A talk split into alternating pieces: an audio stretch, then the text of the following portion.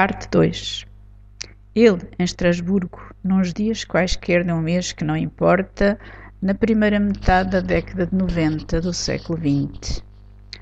Mas o que os homens fazem ou sonham, o Parlamento Europeu pode desfazer.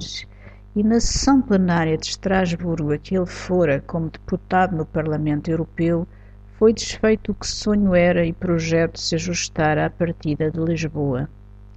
E desfeito foi porque, entretanto, lá num dos intervalos do plenário, se marcou para Bruxelas uma reunião de comissão com discussão e votação importante para o seu trabalho e precisamente para amanhã do dia seguinte à noite do desejado jantar.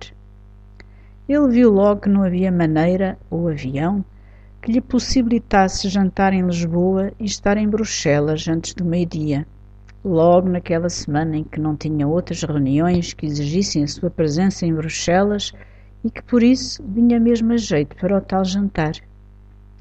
Correu a telefonar-lhe a notícia, praguejou como fazia frequentemente nos últimos tempos, disse que ainda ia ver se conseguiria alterar as datas para poderem jantar juntos nesse dia querido. Mas foi avisando que lhe parecia quase impossível pois já não haveria qualquer reunião da Comissão até à que se iria realizar em Bruxelas naquela fatídica manhã. E acrescentou coisas sobre a pontaria destes gajos, gajos que ele nunca se cansava de etiquetar com palavras mais pesadas.